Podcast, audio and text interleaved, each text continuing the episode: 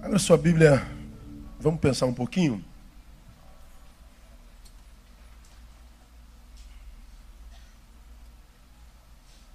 João capítulo 8. Essa palavra que eu vou compartilhar com vocês, eu fiz dela uma gotinha na quarta-feira passada. Eu queria me aprofundar um pouquinho mais. A gente aprender um pouquinho de Deus.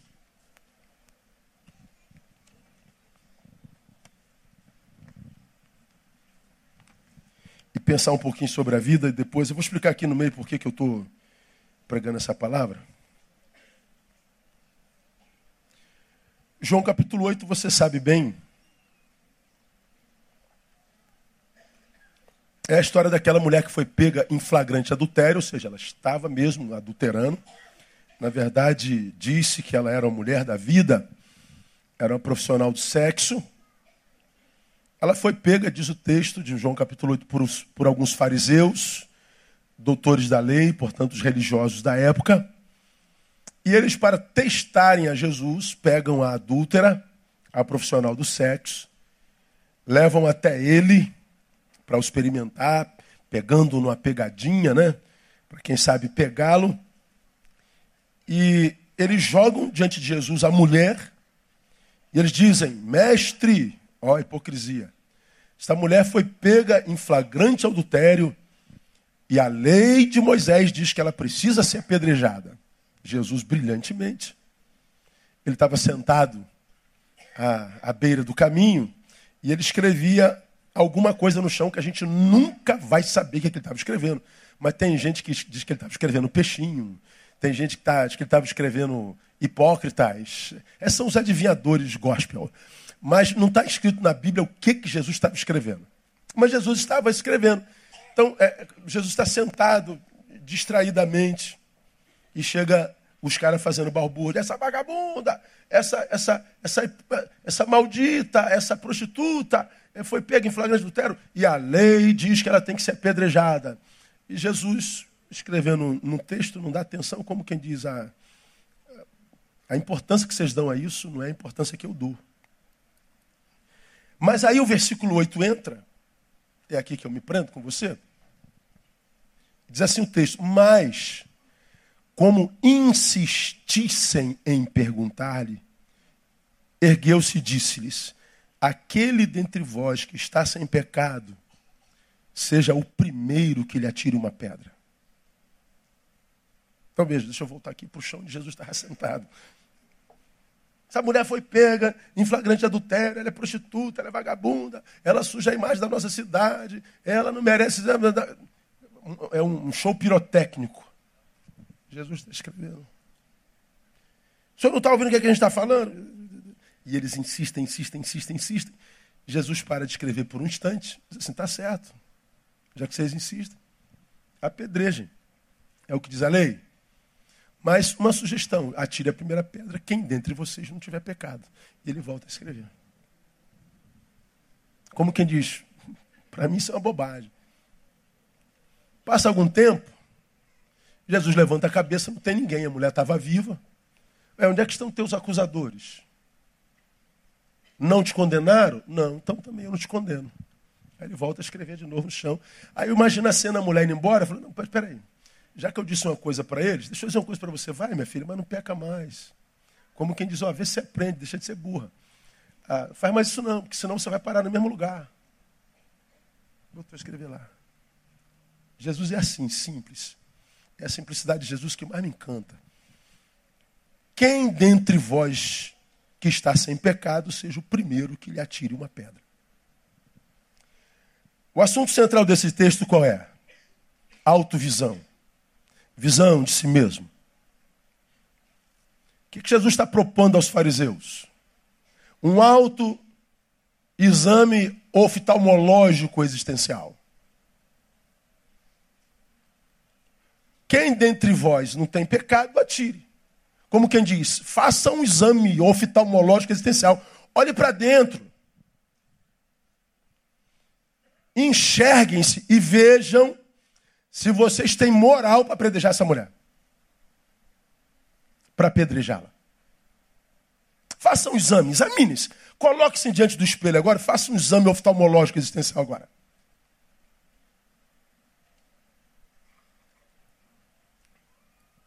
Me parece que Jesus queria era saber se depois da religião,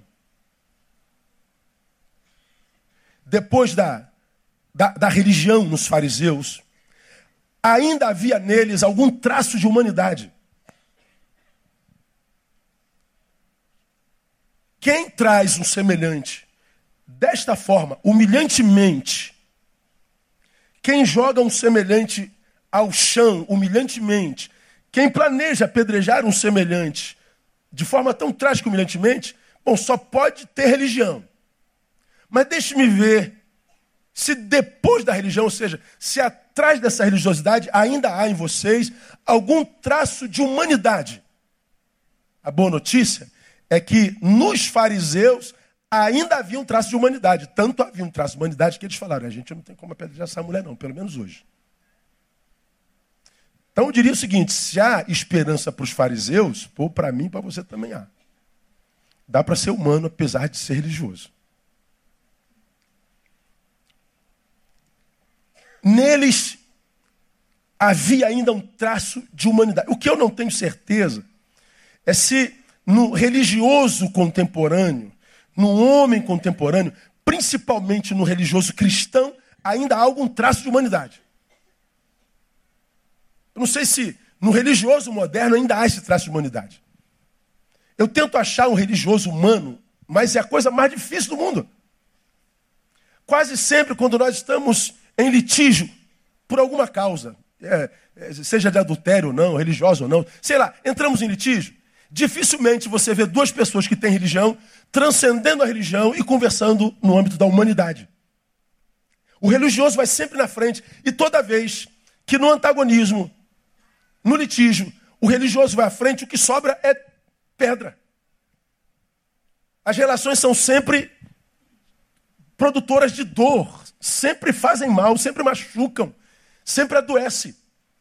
Difícil, a coisa mais difícil nesse planeta eu não vejo há anos dois religiosos transcendendo a religiosidade, no, no, numa divergência de ideia, conversando no âmbito da humanidade com respeito, em, em, tom, em, tom, em tom audível, em tom que não seja agressivo. Não. A humanidade sai, os religiosos entram, o que eles fazem é tirar pedra no outro, e o que acontece? Nunca chega um denominador comum, e ambos sempre saem machucados. Então nós, nós, nós temos dificuldade de achar humanidade nos religiosos. Aí eu conto o caso que me fez pensar essa palavra. Eu estou num dos bairros do Rio de Janeiro, eu estou num momento de lazer. Estou de moto. Estou saindo do meu momento de lazer, numa rua curta, me vem uma menina toda vestida de branco, com turbante branco, com as suas guias, saindo de uma casa para outra, de cabeça baixa, como quem anda, aparentemente, quem, quem, quem fez cabeça, essa coisa toda. Uma menina de uns 19 anos, 20 anos, portanto, uma idade bem parecida com a da minha filha mais nova. E ela vinha andando rápido, ela saiu de uma esquina, eu estou aqui, ela saiu dessa esquina e ela vinha andando rápido, correndo, e atrás dela vinham três jovens, mais ou menos da mesma idade, um pouquinho mais, um pouquinho menos, escorraçando a menina macumbeira, Sai, capeta! Vai, maldita! E a menina, apavorada, correndo dos sujeitos. Eu estou passando de moto, eu paro minha moto, Deus da moto. Falei, qual é de vocês? Tinha a menina, cara. Eu estava bravo. E eu não pareço pastor, pareço, fala a verdade. Ainda mais quando eu estou de, de, bermuda, camisa. Uma Harley Davidson seca sovaco, preta fosca, barulhenta. E eu, eu, eu desci da moto, deixa a menina. Ei, sai pra lá, coroa. Coroa é sua mãe, pô. E como eu defendi a menina, eles vieram os três para cima de mim. E eu, claro, encarei os três e falei, cai dentro, brother, é com vocês mesmos. Vocês não conhecem o seu pastor. Aliás, o pastor conhece, vocês não conhecem o Neil. Não é? Cai dentro. E, e eles vieram para cima de mim, eu falei, senhor, agora tu me ajuda. Problema nenhum. Quando vieram os três, aí, cara, os três, eu pegava os três mole ali, você não tem noção. Aparece um quarto menino da esquina. Fala assim, pastor Neil, pô, vocês são malucos, cara, esse cara é o pastor Neil. Eu falei, então não é dessa vez que eu morro de surra, não. A, a fama tem as suas benesse. Não, não é quase nada, não presta para nada. Mas conhece. Pô, esse cara é o pastor Neil, cara, vocês estão malucos. Eles pararam, o senhor é o pastor Neil. Aí eu falei assim, peraí. Vocês são evangélicos? Aí que eu tive vontade de dar. Se eu tivesse um cabo de vassoura, irmão, eu mandava os quatro para o hospital mole. Só lanhada na perna. Vocês são evangélicos? Eles eram evangélicos. E vocês estão tratando a menina desse jeito? A menina parada, paralisada, com medo e chorando. Pô, pastor, isso aí, isso é a praga. Praga são vocês, rapaz. Você imagina Jesus correndo atrás de uma menina que, que é criatura dele para humilhar, para apedrejar, para vilipendiar. Você imagina Jesus? Você já viu Jesus fazendo isso alguma vez? Cara, eu, eu, eu, eu acho que eu acabei com eles. Eles foram embora, pediram perdão. Eu peguei a menina, você vai para onde? Não vou aqui para casa da minha tia. Eu falei, pô, você me perdoe. Eles não representam os evangélicos, não. Eles são uma vergonha para a nossa religião, para a nossa fé. Eu sou pastor. Eu quero te pedir perdão. Deus te abençoe. Vá em paz. Não deixe isso entrar no teu coração. Não. Não fique traumatizada, não. Eu vou levar você. Eu me emociono até agora. Eu levei ela até a casa dela, voltei, peguei minha moto e fui embora. Aí fiquei pensando, cara. Onde é que esses discípulos são formados? Quem forma de crente assim? O que, é que se ensina nas igrejas de Jesus? Deixa eu mostrar você alguns dados sobre intolerância religiosa. Está aí na, nas páginas, você pode achar. O, o, discurso sobre intolerância religiosa começou no Brasil depois de 1999, quando na Folha Universal foi estampada uma capa de uma Yalorixá. Yalorixá Gildásia dos Santos e Santos, conhecida como Mãe Gilda. 1999. A reportagem da Folha Universal estava lá. Macumbeiros charlatões lesam o bolso e a vida dos clientes. Olha quem está falando. Depois dessa publicação, a casa da mãe Gilda foi invadida, seu marido foi agredido verbal e fisicamente, seu terreiro foi destruído, depedrado totalmente por gente desse segmento religioso. Mangilda morreu no dia 21 de janeiro de 2000. Porque depois dessa, dessa, desse ataque ela ficou muito doente. Ela veio a falecer. Daí começou-se conversar sobre intolerância religiosa, porque ninguém aguentava mais ser tão agredido por causa da sua fé, por causa da sua diferença. Essa lei foi criada dez anos depois da sua criação. O caso como o da, da Mangilda já são casos isolados, mas, por exemplo, até setembro de 2016, é o último dado, o Disque 100, que é a Disque Denúncia, registrou 300 denúncias de discriminação religiosa no país. Em setembro, que é o mês 9. Então, é mais do que uma, uma, uma, um registro de intolerância por dia no Brasil. Quase um terço desses registros, 29,8, foram registrados em São Paulo e o restante, 16,8% no Rio de Janeiro. São Paulo e Rio de Janeiro concentraram o maior índice de denúncia contra a intolerância religiosa. São Paulo e Rio de Janeiro são os dois estados mais evangelizados da nação, onde concentra o maior número de crentes da nação. Então, onde concentra o maior número de crentes da nação é onde há o maior índice de intolerância religiosa. E 60% das denúncias registradas foram feitas contra seguidores de candomblé e da Umbanda. Quem são os agressores? Aí eu vi a entrevista de um babalorixá chamado Sidney Barreto Nogueira. Esse cara é doutor em semiótica e linguística geral, é um cara intelectual. Ele deu entrevista, essa palavra me chamou a atenção. Ele disse: nós só queremos poder existir. A gente só quer existir. Sem que a gente tenha que se justificar o tempo todo para alguém. Sem que a gente tenha que se esconder. Povo da nossa fé tem vergonha de dizer que é da sua fé com medo de ser agredido. Agredido por quem? Ah, mas pastor, nós crentes também somos agredidos, sofremos intolerância. O Estado Islâmico está matando os crentes, ninguém fala nada. Então por que, que a gente não pode? Porque crente não persegue. Crente é perseguido. Crente não mata, crente morre.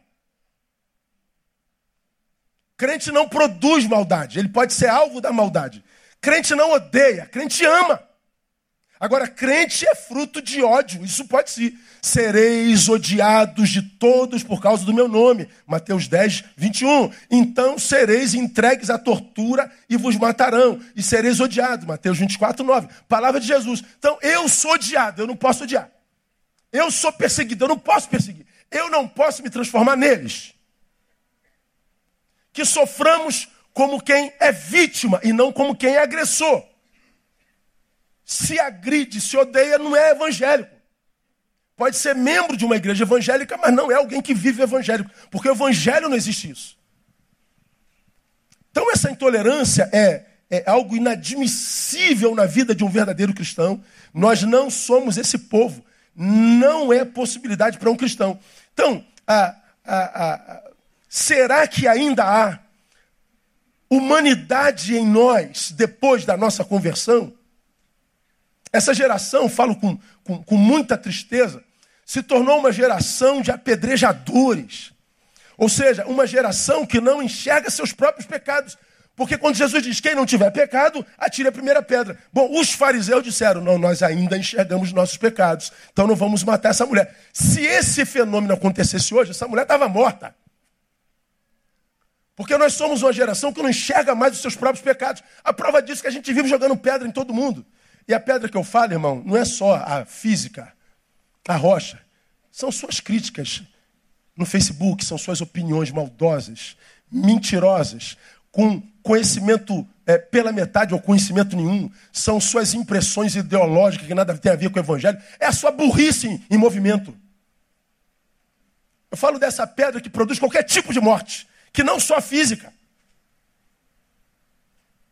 A Bíblia diz que nós vamos dar conta de cada palavra que a gente pronuncia. Mas quem falou que essa geração de evangélicos teme o nome do Senhor?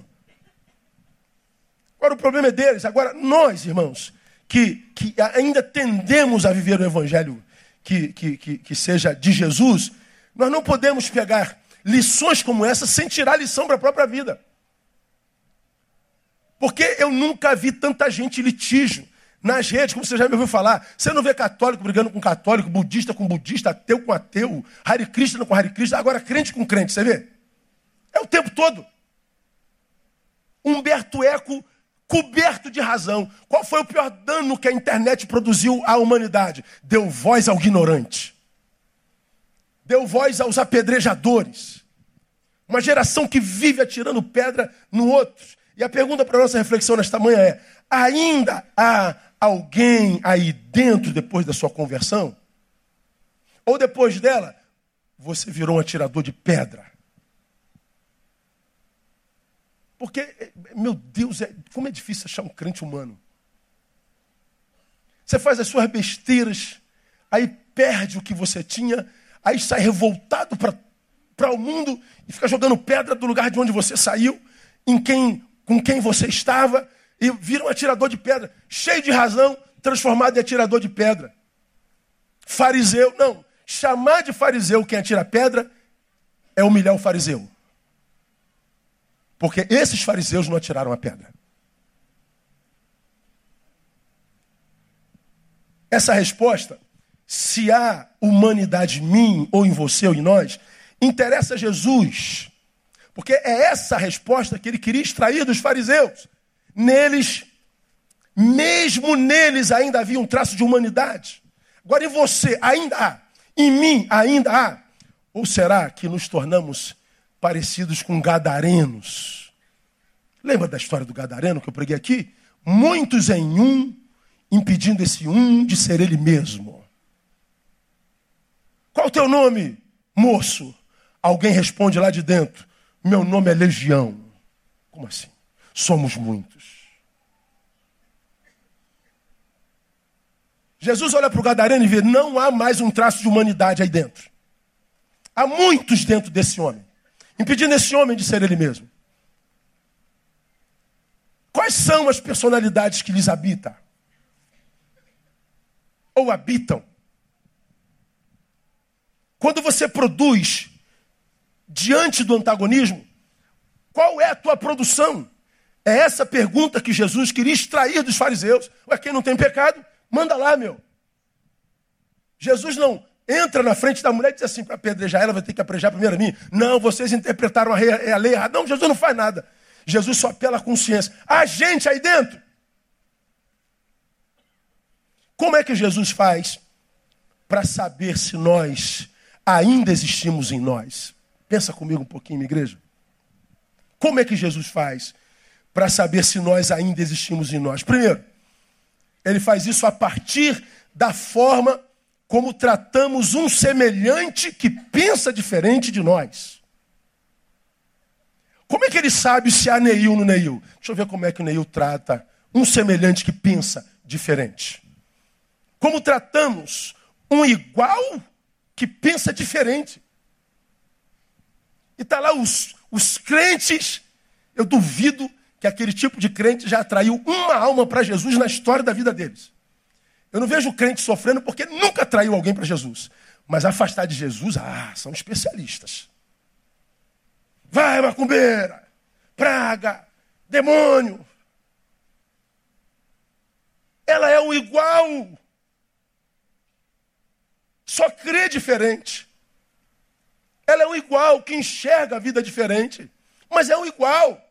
Como é que você trata um igual que pensa diferente? Pois é, a forma como eu trato não tem a ver com discurso, não tem a ver com indumentária, não tem a ver com profissão de fé, com conhecimento teológico doutrinário, postura de vida. O que, que sai de você em direção a um igual que pensa diferente? Pois é, a partir da tua produção, é como eu vejo se você está em você ou não. Isso é demais. A forma como tratamos o outro revela para Deus o que o outro é. Não, não revela para Deus o que o outro é. Revela para Deus o que nós somos. Se por causa da diferença que nos separa, preste atenção. Se por causa da diferença que nos separa, eu maltrato igual, então revelo para Deus que a minha visão não é visão de reino, é humana, eu diria mais, é diabólica. É um igual, Neil? É. Mas pensa diferente. Como você trata? Ah, eu trato é, é, mal. Eu quero eliminar. Então sua visão não pode ser de reino. Sua visão é humana, mas é diabólica. Por quê? Porque valorizo mais a ideia ou ideologia do sujeito do que o sujeito que tem ideia e ideologia. Eu valorizo mais a imagem do sujeito do que o sujeito que tem aquela imagem. E se eu valorizo a imagem do sujeito mais do que o sujeito da imagem, eu estou doente. Porque o sujeito é maior do que a sua ideologia, do que a sua imagem. O sujeito é maior do que a, a, o sexo que tem, é maior do que a profissão que tem. O ser humano é sempre maior, transcende a tudo. Agora você trata como o igual que pensa diferente. Se resumo, aprenda, minha igreja. Um sujeito, por quem Jesus morreu, hein? Se eu reduzo esse sujeito à sua ideologia, pratico mais pecaminoso de todos os reducionismo reduzir a quem quer que seja é obra do diabo. Só olha para um gay, só vê o sexo dele. O gay não só tem sexo homossexual. Há um profissional, há um ser humano, há um filho, há um pai, há um irmão. Há um mundo além do seu sexo. Há um negro ali, mas ele não só tem a cor, ele tem uma história. Ele tem anos de vivência, de convivência. Ele é mais do que a cor que tem. Pelo amor de Deus, como é que um sujeito não entende um negócio desse? Mas não, a gente reduz o negro à cor, a gente reduz o gay à ideologia, a gente reduz o hétero a isso, o branco aquilo. Nós vamos reduzindo o ser humano. Como que você pode imaginar que essa tua visão é visão de reino? Isso é visão do diabo. Aí você se lembra da, da palavra que eu preguei aqui sobre cadáveres e abutres, né? Essa ninguém esquece. Jesus fala assim: onde estiver o cadáver, ali se ajuntarão os abutres. O cadáver é alguém que já morreu, não é? Sim ou não? É. Bom, então não há mais nada a se dizer sobre o cadáver. Então essa palavra não fala sobre o cadáver. Essa palavra, essa palavra fala sobre os vivos. Ele está dizendo o seguinte: você sabe quem é abutre? A partir da atração pelo cadáver. Cadáver ali é pitoma, caído. Ele não fala só do cadáver biológico. Aquele camarada que disse algo que alguém não gostou e a rede cai de pau em cima dele. Todo mundo maltratando, massacrando, apedrejando o sujeito. O cara já está caído e todo mundo, nós ouvimos que era isso, então apedreja. Depois vai descobrir que não é nada daquilo. Pô, me equivoquei. É, mas não tem problema, já está revelado quem você é, um abutre. Tem pedra na mão para atacar? O cara está caído. Qual é o papel do cristão? Espera aí, vamos ouvir o cara. Nós somos promotores de justiça. Nós somos apaziguadores. Nós somos a favor da vida. Nós estendemos a mão ao caído. Se nós não conseguimos estender a mão por alguma questão pessoal, nós nunca vamos jogar a pedra. Ora, quando eu lido com o caído, com a minoria, com o injustiçado, com o abandonado, com o que está passando pelo vale da sombra da morte, e me ajunto aos que apedrejam, aos que comem a carne do cadáver, eu não estou revelando quem é o cadáver, eu estou me revelando. Deus sabe quem é abutre e quem não é, a partir da forma como lida com os caídos. Aí você ouve o tempo todo essas mensagens evangélicas malucas, que a bênção de Deus é revelada pelo quanto que um homem consegue angariar a, famigerada teologia da prosperidade. Veja como Deus me abençoa, porque eu tenho, eu possuo, angariei, eu juntei. Ou seja, a gente gosta dos que têm, dos que possuem, dos que têm glória, dos que têm honra. Então, se eu estou junto dele, Deus está me honrando. Aí, não, isso aí não revela quem tu é. Para estar tá aí basta ser um hipócrita é revelado de fato como você trata o caído, o que não tem para dar, o que se, se aliançando pode queimar a tua imagem, o que estando perto vão fazer com que tenham mau juízo de você. Como é que você trata aquele que não pode te dar nada? É aí que é revelado o teu caráter. Nós construímos uma bendita de uma igreja no Brasil que só faz opção pelos ricos. Só faz opção pelos brancos, pelos que têm, pelos que podem promover a própria imagem. Aí vem Jesus e diz assim: Não, meu filho, eu sei quem é você, a partir da forma como você trata o igual que pensa diferente. Você vê alguns comentários que eu falo: Meu Deus, como alguém pode escrever um negócio desse? E o pior, faz isso sempre em nome de Jesus. Macumbeira, diabrada, em nome de quem que você faz isso? Da minha fé a minha correta, a minha verdadeira, a minha da luz. Então mostra com o seu trato. Não, ele está apedrejando. Então quando eu falo para você, minha igreja, que o cristão não tem uma mensagem a pregar, o cristão é a mensagem pregada. Servimos uma geração que não ouve mais com o ouvido, ouve com os olhos. Você já está cansado de saber disso. Eles acreditam no que seus olhos veem, e não no que você diz, ou que aparenta ser. Agora, essa é a visão dos outros. Agora, a visão que a gente passa para Jesus é uma visão que também vai a Ele, não através da nossa frequência ao culto, cantando uma musiquinha para Jesus, como se a gente precisasse vir à igreja para cantar uma musiquinha para Jesus. Como se a gente precisasse vir à igreja para adorar Jesus. Como se a gente precisasse vir à igreja para estudar a palavra. Como que se não vindo à igreja fizesse Jesus se sentir deprimido. Pô, estou olhando aqui, tem 1.500 pessoas, mas o João faltou. Esse culto não serviu para mim. Cara, isso é no mínimo incongruente.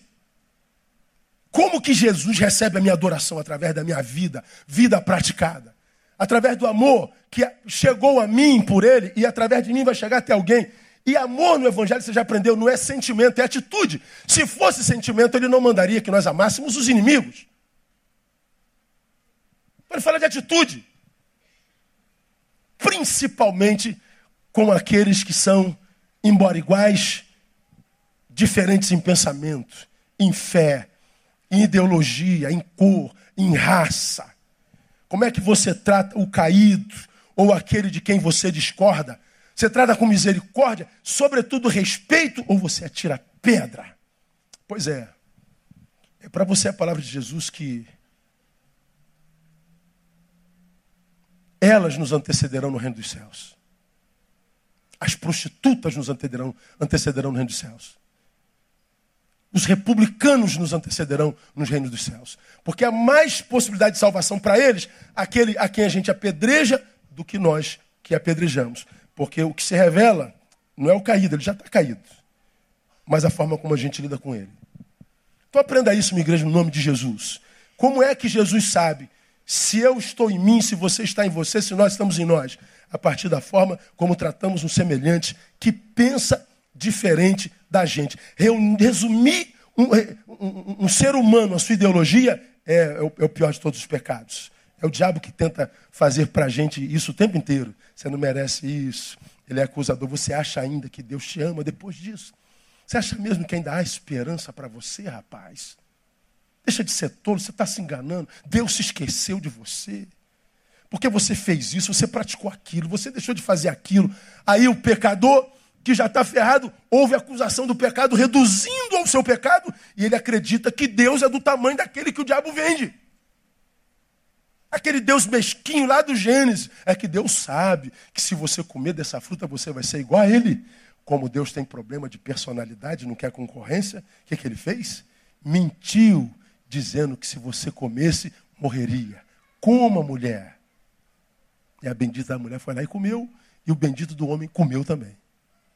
O diabo sempre diminuindo Deus e, claro, reduzindo a gente o tempo inteiro. E a gente vai acreditando nesse negócio. Essa é obra do diabo. Então, minha igreja, se você não pode honrar, exaltar, se você não pode botar para cima, se você não pode estender a mão, cale-se. Fique quieto. Mas a priori você deveria abrir a boca, fazer alguma coisa e ficar do lado do necessitado. Esse seria o papel do cristão. Pastor, vou levar uma surra. Leve uma surra. Deus vai honrar você, no nome de Jesus. No meu caso, apareceu o quarto homem da fornalha. Ah, mas você não conhece a minha história. Já corri atrás de ladrão na rua. Roubou a bolsa da mulher, fui atrás dele até pegar a bolsa. É...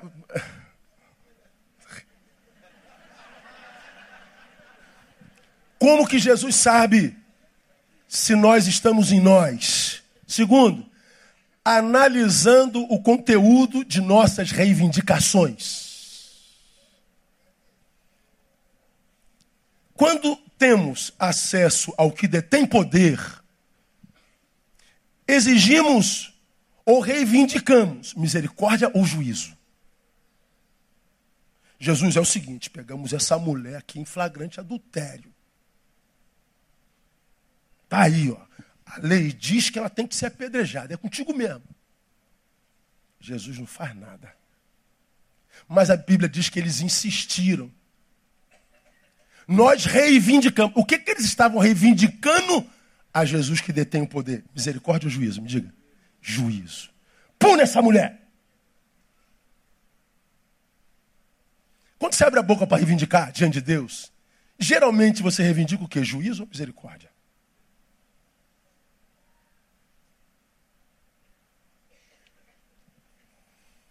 Palavra que eu ouço o tempo inteiro, eu não aceito isso, pastor, eu não aceito aquilo. Meu Deus. Meu Deus, quem é você para aceitar ou não aceitar alguma coisa na vida do outro? Agora, quem está com a vida arrumada, cara, quem está com a vida arrumada não se mete na vida de ninguém. Pessoas felizes querem ver todo mundo feliz. Pessoas felizes não dão opinião se não pediram. Pessoas felizes não querem ter razão, querem paz. Pessoas felizes não abrem a boca se não pedirem. Abra a boca, por favor. Pessoas felizes, porque têm felicidade na vida, curte a própria vida. E não sofre quando o outro curte a dele, diferente da tua. Agora, por que que hoje todo mundo se mete na vida de todo mundo? Porque não tem na própria vida nada que lhes dê alegria. Não tem na própria presença uma presença agradável. Me meter na tua personalidade revela a minha crise de personalidade.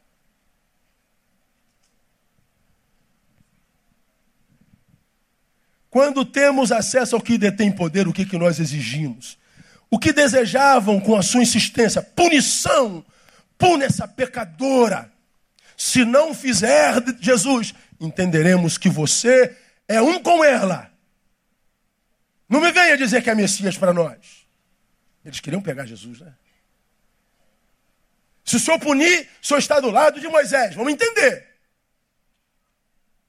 Ah, mas se o senhor estiver do lado de Moisés, vamos entender que a tua palavra de graça não é verdadeira. Ou seja, se Jesus, se o senhor correr, o bicho pega. Se ficar, o bicho come. Hoje nós encurralamos o senhor. Puna ela. Senão vamos entender que tu é um dela. Jesus não. O que, que a lei diz? Faça. Eles estão se revelando a Jesus, achando que era Jesus que seria revelado como um charlatão se ele não fizesse isso. Ah, vocês já sabem muito bem como é que eu leio esse texto. Né? É como eu leio. Eu imagino a cena, já falei sobre isso aqui umas dez vezes. Ele joga a mulher no chão, Jesus está aqui escrevendo. Eles insistem. Quem não tem pecado, tira a primeira pedra. Como eu leio isso? Quem não tem pecado, com ela. Era mulher de programa. Como quem diz, quem de vocês nunca pecou com ela? Atira a primeira pedra. Aí eu vejo aquela mulher ali, é, é, humilhada, amedrontada, olhando para o olho de cada um deles, como quem diz, diz que você não teve lá.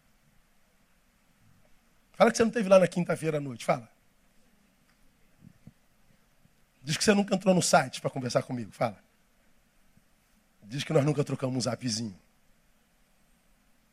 Diz que você nunca viu meu nudes. Diga, diga, fala a verdade.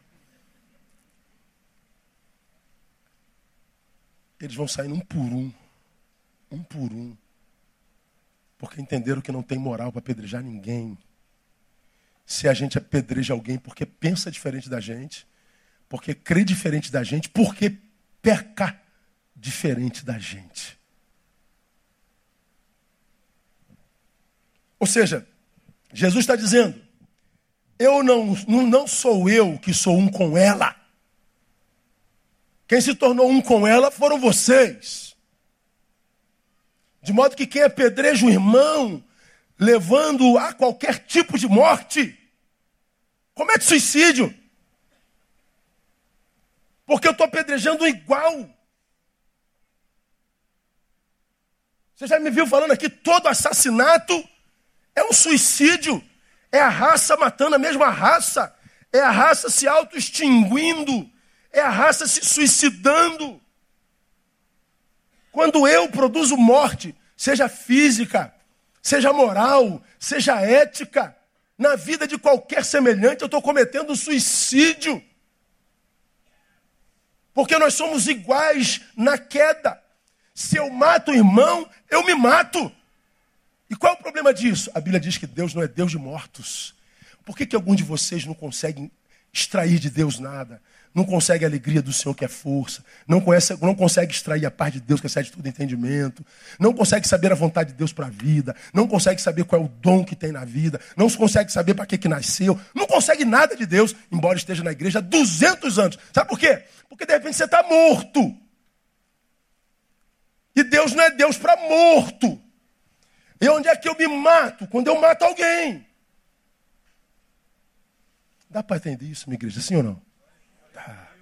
Machuca a gente um pouquinho, mas não deixa de ser verdade, não. Sabe o que isso quer dizer? A única forma de estar vivo para Deus é mantermos vivos nossos semelhantes em nós. Não mate a menina macumbeira, deixa ela viva em você. Flamenguista, não mate o vascaíno, vice-versa, vascaíno.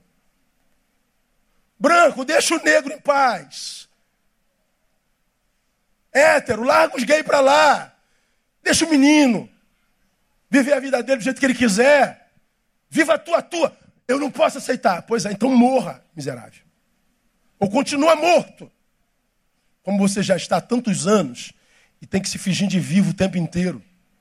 Só mortos geram morte. Um ser vivo não mata.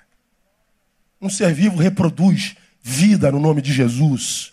Então, como é que Jesus sabe se eu estou em mim ou não? Analisando o conteúdo de nossas reivindicações.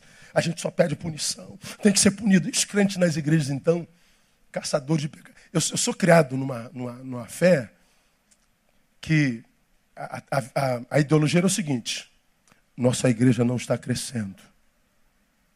Tem alguém pecado entre nós. Já ouviu isso?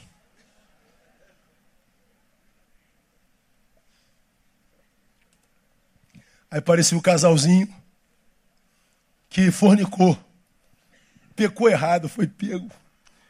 Peca certo, meu filho, para ninguém te pegar, que senão você é humilhado. Aí ele pecou errado, foi pego. Aí vai o pastor lá. O que, que aconteceu, meu? O pastor não deu. A gente começou aqui na varanda. A mão foi, a mão voltou, o negócio foi mal. Aí acabou, aconteceu. Então vocês vão fazer o seguinte. Vocês vão escrever uma cartinha pedindo a sua exclusão. Como quebra de qual mandamento? Sétimo mandamento. Ó, eu, João e a Mariazinha queremos pedir exclusão por livre, espontânea vontade, por quebra do sétimo mandamento. Irmãos, o irmão João e a irmã Maria escreveram uma carta pedindo exclusão por causa de quebra de maldição, e pedido de exclusão não comporta discussão. Os irmãos são favoráveis, digam sim, é o contrário. Vamos ficar em pé, vamos orar pelo irmão de Deus. Abençoe o irmão João, a irmã Maria, que fornicaram. Cara, é muita hipocrisia. É muita cara de pau. Quando era um pouquinho mais moderno, o que, que o pastor fazia? Eu não quero te excluir, mas você vem para frente da igreja e vai confessar o seu pecado. Aí tu imagina, João e Maria, que ele 18, era 17. Irmãos, nós queremos dizer que pecamos contra a igreja. Quebramos o sétimo mandamento. A igreja se sentindo misericordiosa, vamos perdoar o casal, porque ele. Pois é, eles estão aqui quebrando o sétimo mandamento, sendo perdoado por um monte de gente que quebrou o sétimo mandamento na mesma semana. Só que pecaram certo, eles pecaram errado, foram pegos.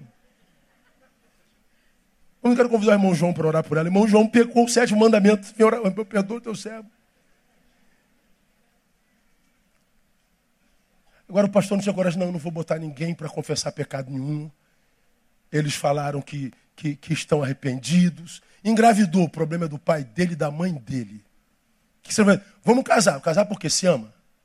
Se ama suficientemente para bancar essa família. Ou vocês vão cometer outro erro casando só porque um monte de gente está se metendo na vida de vocês de que tem que casar.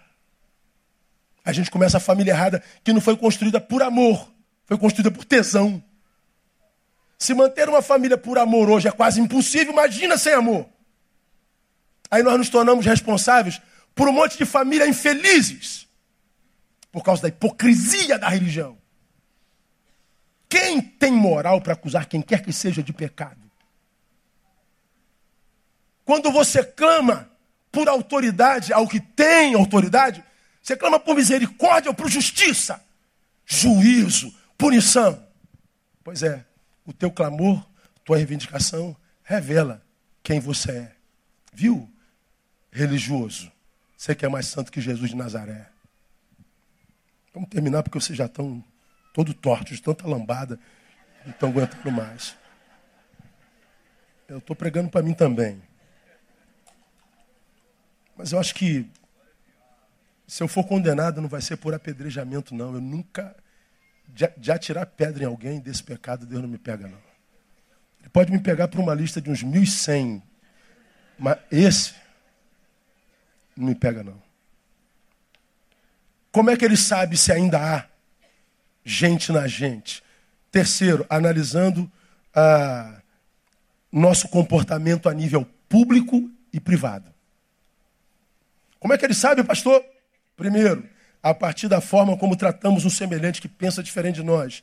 Segundo, analisando o conteúdo de nossas reivindicações. Terceiro, analisando o nosso comportamento a nível público e privado. Somos mesmo o mesmo nessas duas dimensões? Nem o que você parece em público ser é mesmo semelhante àquilo que você é quando não tem ninguém olhando para você. Você é o mesmo. Essa imagem que faz de você no público aí é a mesma imagem que você tem de você quando você olha no espelho, está sozinho? O público e privado é mesmo o mesmo? Ah, pelo amor de Deus, gente. Os fariseus estão dizendo: ah, veja como nós somos zelosos pela lei, veja como nós primamos pelo que Moisés escreveu, veja como nós cuidamos da religiosidade da casa do Senhor. Nós não podemos tolerar o pecado do outro, lógico. Nós não podemos tolerar. Olha quem vê de fora fala assim: é crente assim que a gente precisa. Gente austera, gente que não negocia com a moral, gente exemplar, essa gente maravilhosa, que zela pelas coisas de Deus. Olha que coisa linda. Aí quando a mulher dá uma olhada para eles, fala. Diga que você não teve lá. Você já imaginou? Não, não é com você não, fica tranquilo. Você já imaginou se no dia do juízo Deus pegar nossos WhatsApps para nos julgar? Catuca alguém fala assim, tu vai ser condenado ou absolvido? Fala a verdade.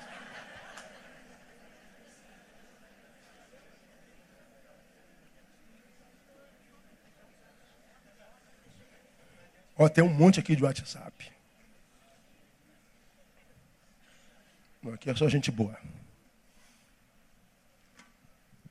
O que eu sou em público, sou no privado mesmo?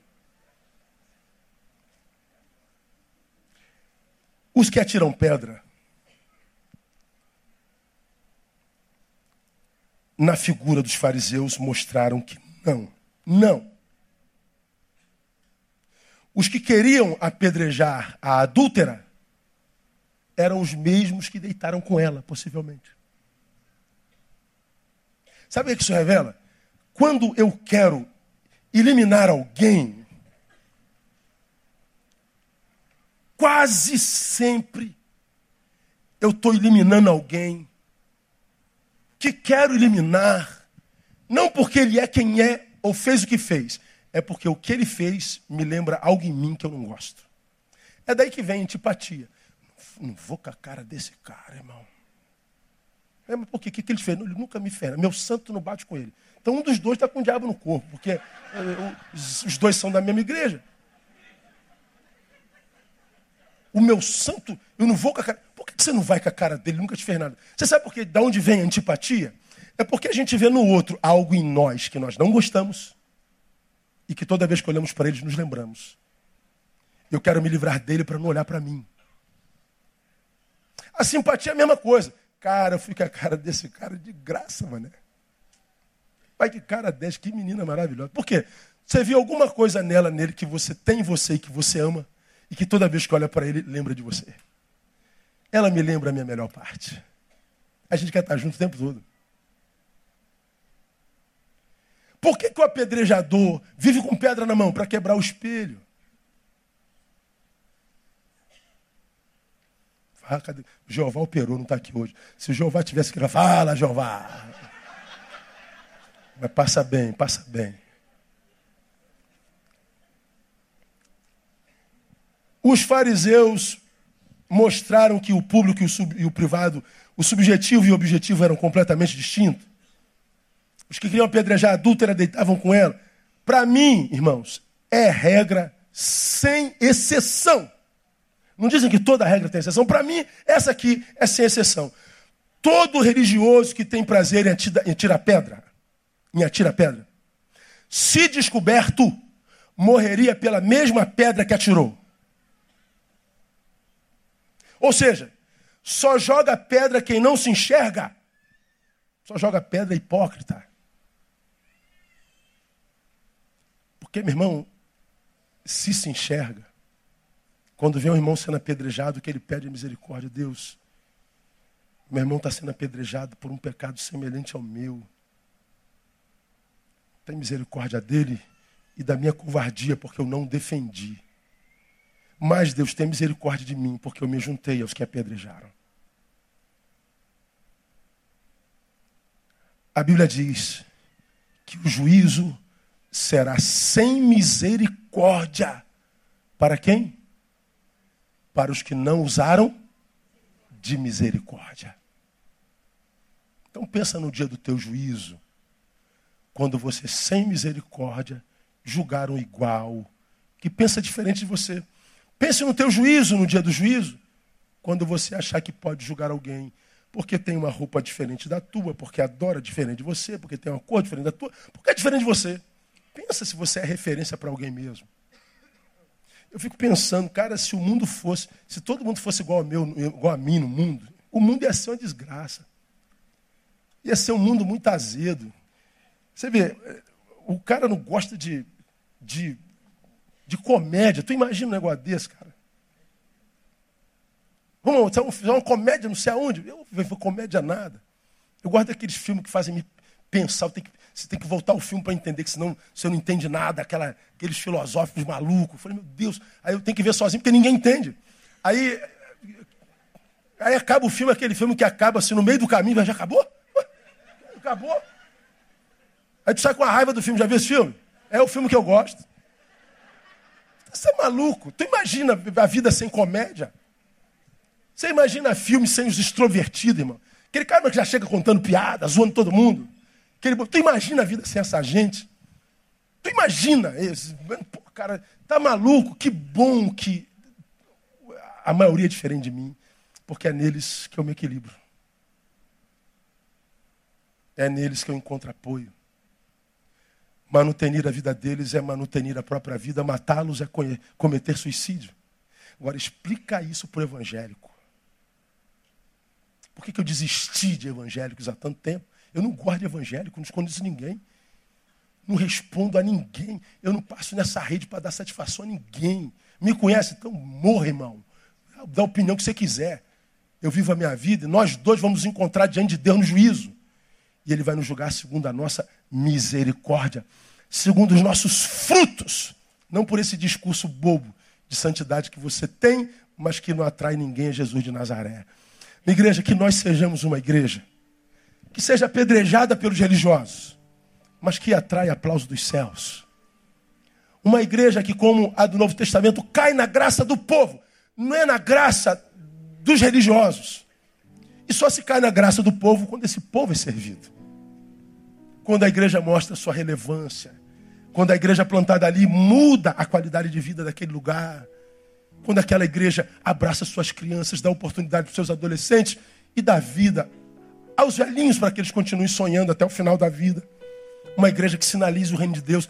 Mas não só uma igreja que faça isso quando está reunida, mas que sejam membros que façam isso quando está esquartejada.